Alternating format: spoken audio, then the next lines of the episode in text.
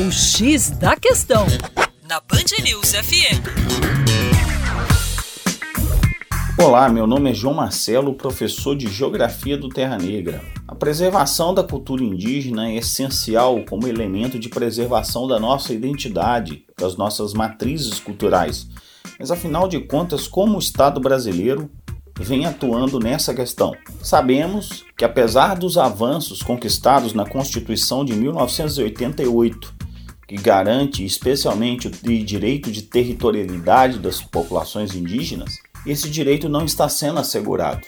Os territórios indígenas são invadidos especialmente na expansão do agronegócio, da fronteira agrícola no centro-oeste e norte do país, onde estão as maiores populações indígenas, além da pressão de mineradoras e do próprio Estado brasileiro com obras de infraestrutura. Devemos lembrar na construção de Belo Monte, que atingiu um dos maiores parques nacionais indígenas do Brasil o Parque Nacional do Xingu.